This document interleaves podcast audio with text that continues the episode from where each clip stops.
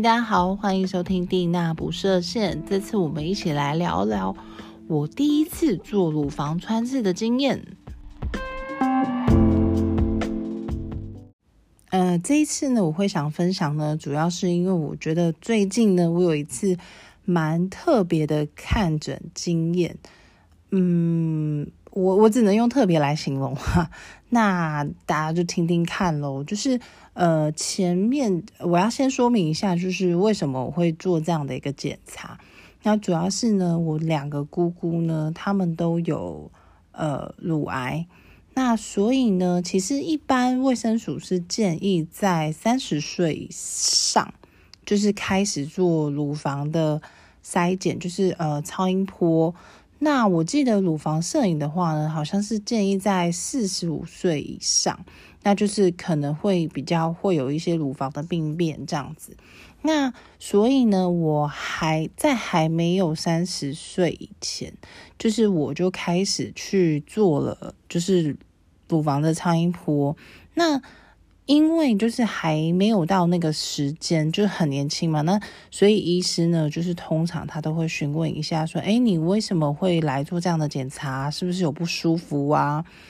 嗯，因为一般大部分的妇女们都是收到了，就是可能卫生所的通知，就是会类呃像嗯子宫颈癌的筛检一样，它会有一张单子，然后就是寄到你们你的户籍地，然后就是提醒你要定期的回诊做检查这样。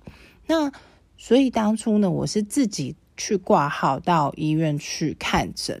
所以呢，医师就是当时也是就是有，就是问呃，就是问我说啊，是不是因为不舒服呢，还是什么样的问题呢？会想来做这样子的一个检测。那其实当时我有告诉医师说，我是因为就是可能我的家族史虽然不是直系亲属啦，因为一般医师来说是呃，这个如果是高风险的部分的话，通常是二等亲。的部分可能会比较容易有这样子的问题。那呃，因为姑姑的话不属于二等亲内，那 anyway 我还是就是预防性的做了这样的检查。那之后呢，我就是每两年呢去回诊一次，因为其实之前就有想要做这样子的呃乳房检查，只是说呢，我觉得还是。如果假设今天是一位男医师的话，我还是会觉得多多少少有一点点怪怪的。所以呢，这个医师呢也是我找了嗯好几间医院，然后发现的就是呃女医师。所以后来呢，我大概呃做过两次检查吧，都是在这间医院，然后这由这位医师就是做检查。那最近呢，其实我我想要回诊，因为其实说真的，从呃二零一九就是疫情爆发以来之后，其实我相信大家大部分就是很多的东西都停摆了嘛。那包含就是这种，如果你要回诊，就是去医院的这种高风险的呃事情的话，我。通常啦，就是可能就会往后延了。那所以呢，我觉得今年我我就想说，好吧，那我就来检查一下好了。那后来呢，我呃陆陆续续的，就是我想要挂这个女医师的诊，然后一直都挂不到。那刚好有一天呢，我在我们家附近就是绕的时候呢。就是刚好看到了一间就是乳房外科的诊所哦，它这个诊所蛮特别，就是它是结合了乳房外科，然后妇产科，还有一些就是医美的相关，呃，有医呃相关的医疗吧，就是可能呃胸部。整形啦，相关的业务这样子，那所以呢，我就想说，好吧，那就来试试看吧。所以是当呃晚上，我记得是晚上，然后我就挂了，就是诊，就呃，其实晚上的人数呢，看诊人数比较少，然后我看 Google 上面评价也还不错，但是有一些就是可能嗯，有一些人他会在这一间诊所呢做了，就是呃乳房的微创手术。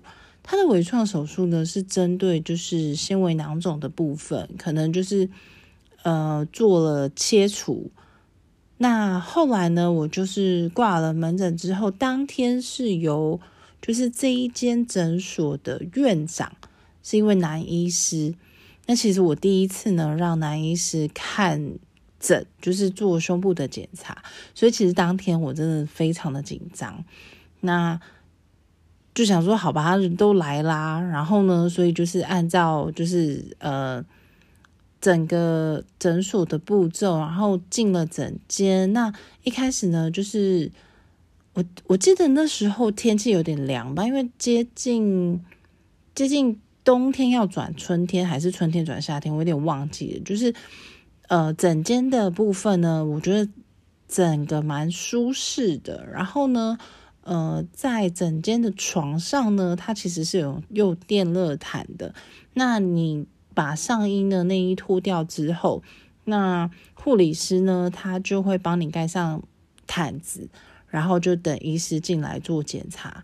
那其实当下，因为那时候我记得我是开刀，呃，甲状腺的开刀结束，所以我的呃脖子上面是有伤口的，这呃，已经不没有覆盖纱布了啦。但是其实你是看得到，就是手术过后的痕迹。呃，如果有在听我 podcast 的听众可能知道，就是会有一个就是呃，就刀痕嘛。对，那后来呢？在呃检查过程中，我想医师可能要让我放松心情吧，然后他就有询问了我，就是哎，嗯，那个你的就是脖子上面的那个伤啊，是有开过甲状腺？我说哦，对，那我有开过甲状腺，然后呃有发现是恶性的，所以只呃要去回诊呢吃药，然后去做治疗这样子。那医师医。就是哦，就这样子轻松的就跟我聊天啊，然后就是一边做检查，后来就发现就是呃右侧的乳房呢是有长两颗，就是它有照到呃纤维囊肿的。那当时呢，他其实没有多说什么，他就说哦，诶，我没有发现两颗。那你当时呢，意思就是说啊，你不用太担心，那我们就是。呃，你先好好的去把甲状腺的部分呢，先做治疗。那我们三个月后呢，再来回诊。这样，其实当时我有跟他讲的，就是说，哦，我两个姑姑都有，就是乳癌的部分家族史。那他说，其实这个也没有直接的影响。他当时是这样跟我说的，然后就说，哦，那就是让我安心，好好先去做治疗，然后我们再。再来，呃，三个月后再回诊这样子。那于是呢，前几天就是我就是安之前安排了三个月后的回诊嘛。那当天呢，呃，我要出门前，就是我妈妈就跟我一起去，因为她刚好就是也要回诊，因为之前她也有照到，就是呃。呃，不知道是哪一边的胸部，就是也是有有发现囊肿，那所以呢，他就是也是回去做一个检查。原本他是想要回回之前的医院做检查啦，那他好像是做摄影吧，乳房摄影，就是你知道要把胸部夹很扁的那种。其实我真的不敢做。之前他有问我，然后他就说啊，那如果你不想做超音波的话，你就去做那个乳房摄影好了。其实我第一次的时候有我有问那医师，就是诶，乳房摄影跟超音波到底有什么不一样？那他是告诉我说呢，一般会发生就是呃比较发现得到有问题或病变，或者是一些比较细节的东西，通常是透过。乳房超音波照出来的，或者是发掘的。那一般来讲呢，乳房摄影的部分呢，大部分是针对可能是更年期后的妇女。那主要的检查部分呢，是针对可能就是看你的乳房有没有钙化啦，就是这样子的一个呃检查，所以是比较不一样的。那所以后来我就带了我妈妈一起去。那我我先进去诊间看，那一天呢，就是呃，医师就呃一开始就是说哦没哦，我们就是三个月后的回诊，那他也没有做太多的解释，我就跟着护理师进了诊间。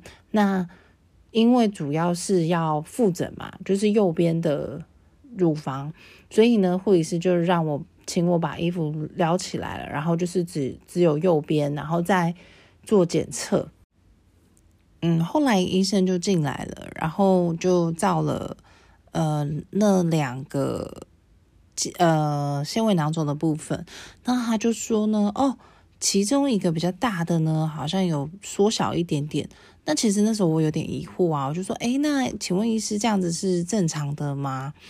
嗯，他就说，哦，这个就是比较少见啦，就是大颗变小颗。那后来他就他就。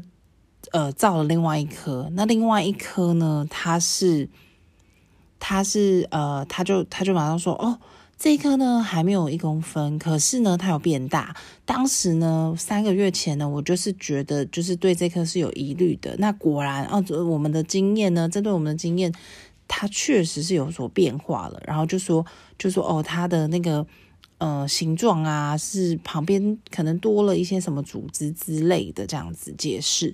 然后我就问他说：“呃，因为刚刚好当时我回诊的时候是处于生理期，那我觉得会不会是生理期也会有一些影响？所以我就询问了医师。那我就说：哦，呃，请问一下，那那生理期的话呢，会不会也会就是可能因为这样子它会变大？那医师说：哦，有可能会，确实是会因为生理期而就是。”它会造起来会比较大，因为你的胸部会胀嘛。他说，但是通常都是等比的变大。那所呃，可是呢，这个看起来不是。然后就说哦，旁边旁边好像有一些形状不规则的部分啊，好像哪里这样子。后来呢，我觉得没有多做太多的解释，我甚至连他讲呃公分数什么的，他都没有做什么说明。于是他就说哦，那这个部分呢，我们要做穿刺，然后我们来看化验报告。我都还没有反应过来的时候呢，这个时候，呃，护理师已经拿了呃需要的东西来了，然后呢，就开始帮我啊，哦，他就开始上麻药，然后在那之前呢，护理师就拿了一个 iPad 出来，然后就就让我签了，我记得三张东西嘛，第一个，第一个是手术同意书。然后第二个呢，就是呃自费的同意书，就是他说这个呃这个治疗呢是要一百块的自费，然后再来就是麻醉同意书。所以我在其实老实讲，我有点在莫名其妙的状况下，然后我就签了这个东西。那后来呢，其实我我躺在躺在那个就是整间的床上的时候呢，医师在外面，因为他在等。护理师帮我，就是可能上麻药啊之类的。那后来呢，他就我我就有点疑惑，我就说，呃，所以请问一下，这个是穿刺，类似穿刺吗？后来医生就在外面说，哦，这不是类似穿刺，这就是穿刺。然后我想说，啊，怎么莫名其妙就就要穿刺了这样子？然后好，那护理师呢帮我涂完麻药之后，医师就进来了。进来之后呢，他就开始说明，他先用呃棉花棒，就是很大大颗，就有点像棉球的棉花棒，就是先在就是待会要穿刺的部分做消毒，这样。那其实那时候我想说，诶，他他在做什么？后来他才解释说，哦，我我现在先帮你做消毒，那待会呢，我们就是要抽四个管子。他说：“呃，你会听到就是类似像橡皮筋弹到的声音，啪啪啪啪。然后他就大概的说明了一下，就说：哦，呃，你可能会有被橡也有被橡皮筋弹到的那种感觉，那你就是可能需要忍耐一下下。那之后呢，他就是用了一个针头，因为我我之前甲状腺的部分我也有做过穿刺，所以我大概知道那样子的一个感觉。”即便是涂了麻药，还是会稍稍有一点点感觉啦。只是说脖子的部分就是会更敏感，所以他就是用了比较细的针头，然后插进去之后，因为我躺着嘛，我其实我真的看不到那个部位。然后呢，确实是听到了四次，就是他讲的像橡皮筋弹到的声音。好，然后呢，整个流程就结束了。再来就是护理师帮我把包扎伤口，就是他可能先贴了一个美容胶布，然后用了纱布，最后再盖了一层防水的。那就是告诉我一些就是注意的事项，可能就是回去的话呢，会有也许会有淤青的症状况，这是正常的。那伤口呢，一个礼拜不要碰水，一个礼拜后呢回诊看报告的时候呢，会再帮你把。就是呃伤口做处理，就是医生医生在会再帮你看伤口这样子，然后我就莫名其妙的走出去了，然后之后呃再来就是我妈妈看着看着完呢，就回家的路上我就跟他讲，我说哎我我刚刚莫名其妙被被做穿刺这样子，因为呃做完穿刺之后呢，他在外面整间是需要按压十五分钟，那。由呃外面的护，我不确定是护理师还是柜台的小姐啦，就是反他们会帮我计时，然后没有问题的时候呢再离开。那其实当时医生有说，就是说哦，其实当时第一次的时候他就想要帮我做这样子的穿刺处理，只是说因为才刚第一次去看诊嘛，所以他说不想要吓到我，我我可能会觉得太突然了，然后。呃，会会有点害怕这样子。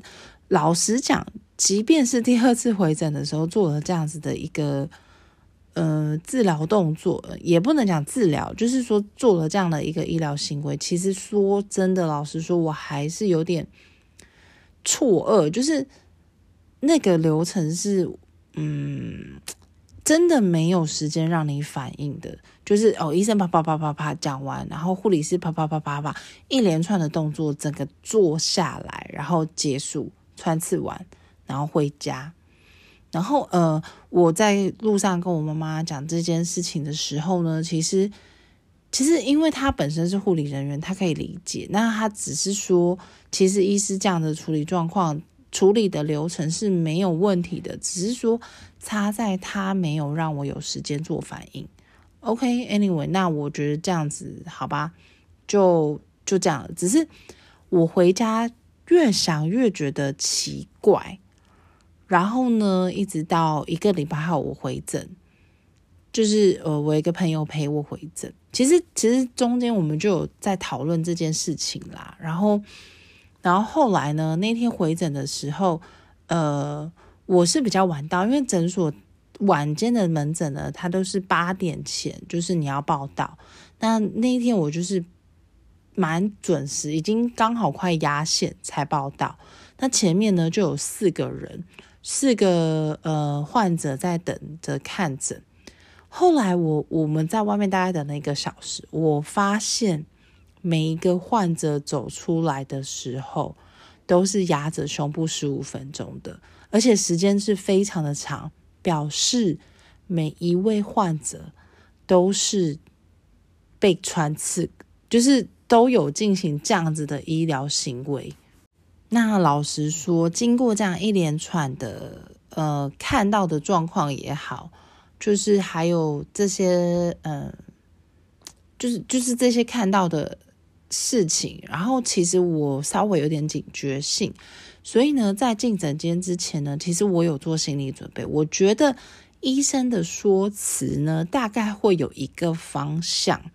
然后，呃，果然我进去的时候呢，就是医生就跟我说啊，化验的结果呢是没有问题的。因为其实那时候穿刺的时候，他就一直告诉我说没事。他觉得呢，呃，他不会告诉现在告诉我说啊，这个就是恶性的。他觉得他不会是恶性的，对。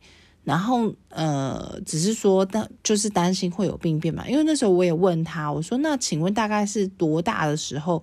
就是那个呃纤维囊肿多大的时候呢？就是会建议做穿刺。他说一般来讲是一点五公分，那可是要当然这个是要就是医生凭他的经验嘛。比如说从这个呃纤维囊囊肿的外观上来看，那还有就是他穿刺的结果喽。如果假设他们会认为这个是有风险的，所以没有，即便它没有到那个大小一点五公分的话，他们还当然还是会建议你拿掉，因为这个是有风险性的嘛。所以呢，呃，我进去听报告的时候呢，医师就告诉我说，哦，这个呢，目前看来呢不是恶性的，可是它有一个。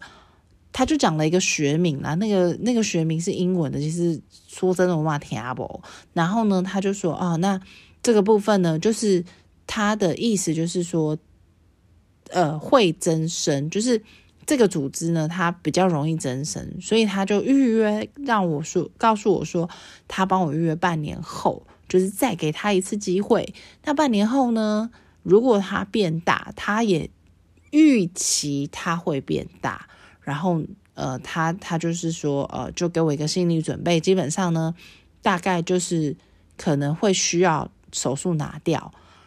然后，因为因为之前他他有听我说嘛，就是我其实甲状腺才刚动手术没多久，然后他就说啊，那我们也是就再给他一次机会啊，不要就是一直在都在动手术，你应该也会很害怕这样子。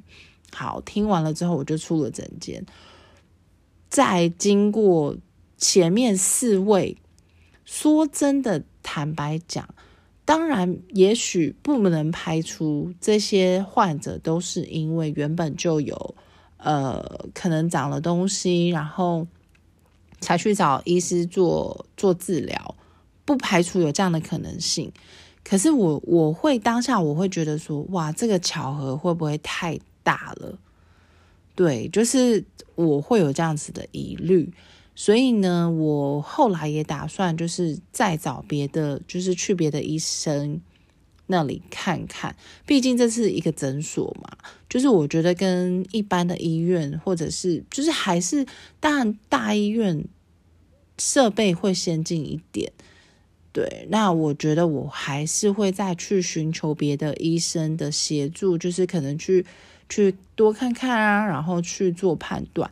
这时候呢，就让我想到了，呃，我前一阵子在跟一个朋友聊天的时候，因为他之前也是，呃，大概是一年前吧，就是呃，COVID 确诊之后，他一直都有就是一些慢性的症状，就是人家讲 Long COVID 嘛，就是你可能会有一些后遗症啊。那他他的症状就是敏。呃，鼻子的部分，因为通常当大家是说这个 COVID 的部分，它会攻击你比较脆弱的地方。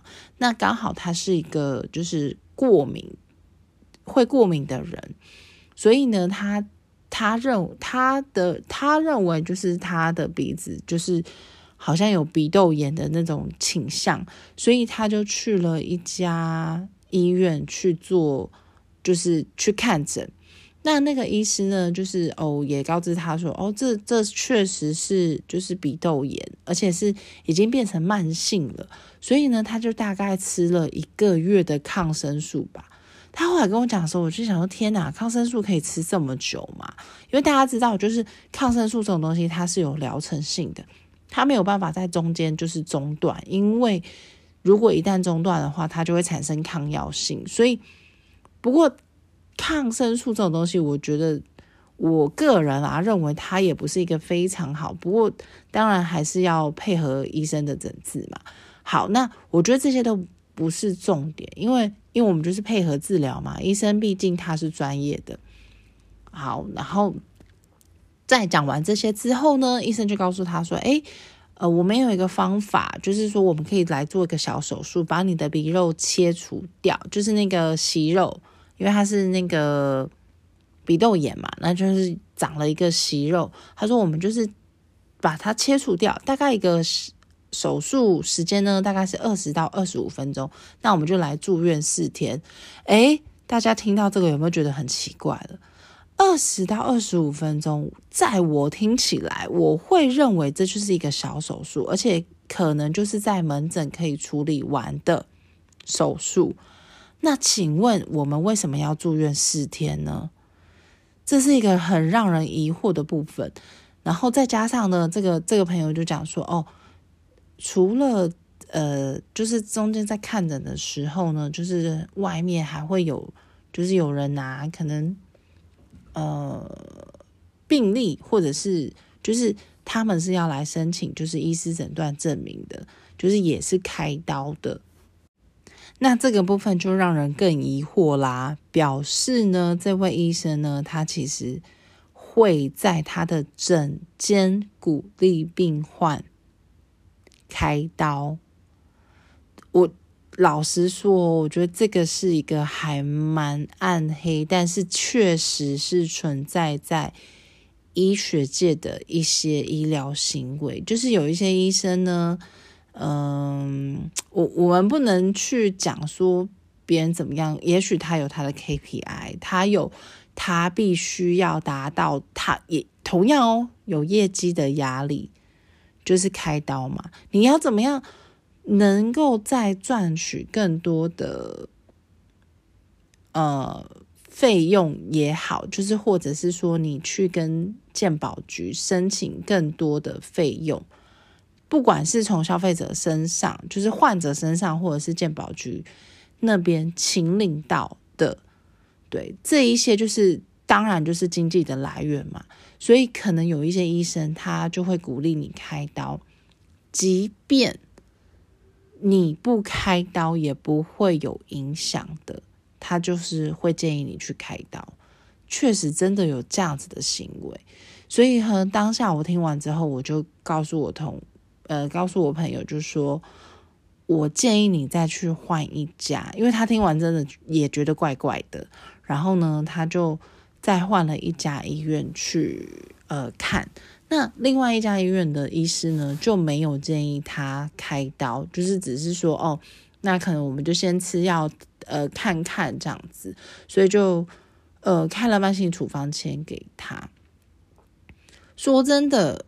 开刀这件事情呢，我个人是这样子看的啦，就是说，嗯，当然有一些有呃医生，每个医生他都有他的判断嘛，然后有有由他的经验跟大数据的统计，然后去做，就是他认为最好的处理方式。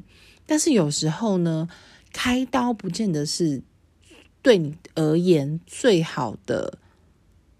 呃，方法治疗方法，所以呢，我会觉得说，我们也不能说为了要避免这这样的行为，只是说，我觉得大家都可以去参考看看，就是当你要涉及到哦，医生可能说我们要动刀哦，或怎么样，或者是你觉得心存疑虑的时候，那不要怀疑，就请你再多去看看几个医师的建议。这个呃，我还想到另外一个例子，就是有一天我我要回家的时候呢，刚好也是别的部门同事，然后就在我的后方，那我就在跟另外一个同事聊天，后来就聊到了甲状腺的问题。诶，那后面这个同事呢，他就说他也有这样子的问题，呃，他也是长了结节，然后大概公分数是四公分吧，我记得。那他也追踪了一段时间，可是医师呢一直都没有，就是呃，就是让他说要做怎么样的处理，所以其实他有点担心，因为他越来越大了嘛，那个结节，然后加上他也有家族史，听说是呃妈妈有呃结节，然后姐姐也有长。那后来我是建议我我问他是在哪一间医院看诊，这样。然后，呃，他也是在大医院。那后来呢？我是建议，呃，我我后来告诉他了我的那呃看诊的那一个医师，因为刚好是也是在那家医院，我就说，那你要不要换换看？因为他告诉我说，他的医师是一个女医师，然后蛮年轻的。其实，嗯，这边要讲的就是说，一个一个当然是就是医师的经验问题嘛。然后就是他看的整数多，他有这个就是医学的大数据吧，所以呢，我就建议他说：“那你你去让呃我的这位医师看看，或许不同的医师有不同的就是想法或观点。”其实当下这个这个同事很可爱哦，他就问我说：“啊，那又在同一间医院，这样子会不会对这个医师不好意思啊？”其实我觉得他的很可爱，我就告诉他说：“怎么会呢？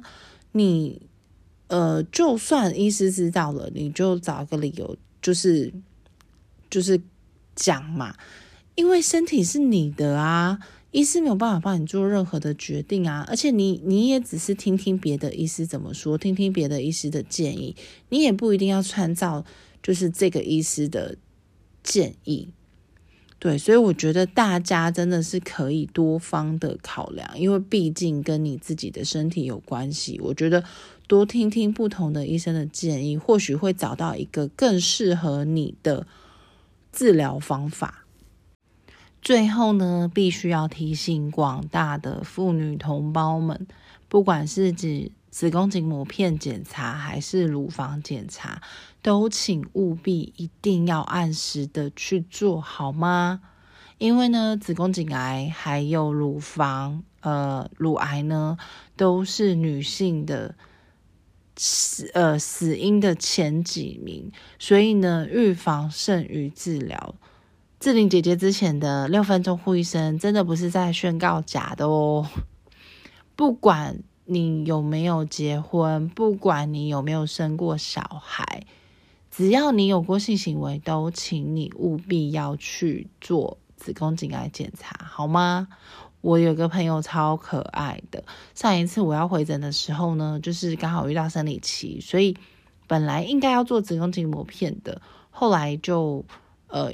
医生就告诉我说：“哦，那你下次回诊的时候呢，如果没有遇到生理期，请你要告诉我，然后我们要来做就是子宫颈膜片检查。”然后我就我就跟我朋友分享了这个事情啊，我就说：“哎，啊你有没有定期去做啊？”然后他说：“有啊，有啊，有啊，我之前生小孩的时候有做过啊。”天啊，你知道你的小孩几岁了吗？他的小孩已经十一岁了耶，所以他上一次子宫颈膜片检查是在十一年前做的。然后于是他就被我骂了一顿，然后我就提醒他，请你今年务必要去做，因为呢，我想这个很容易被忽略。大家就是再像我之前前面讲的嘛，就是你只要年纪到了，你都会收到，就是呃，我记得是卫生所吧。卫生所寄来的通知就是，请你要回诊去做子宫颈膜片检查。你可以不要去卫生所做，也可以不要在循环车上做，你就去一间诊所或医院，然后找你喜欢的医生，赏心悦目一点也 OK 啊，或者是温柔温柔的医生都好，就是一定要做检查，好吗？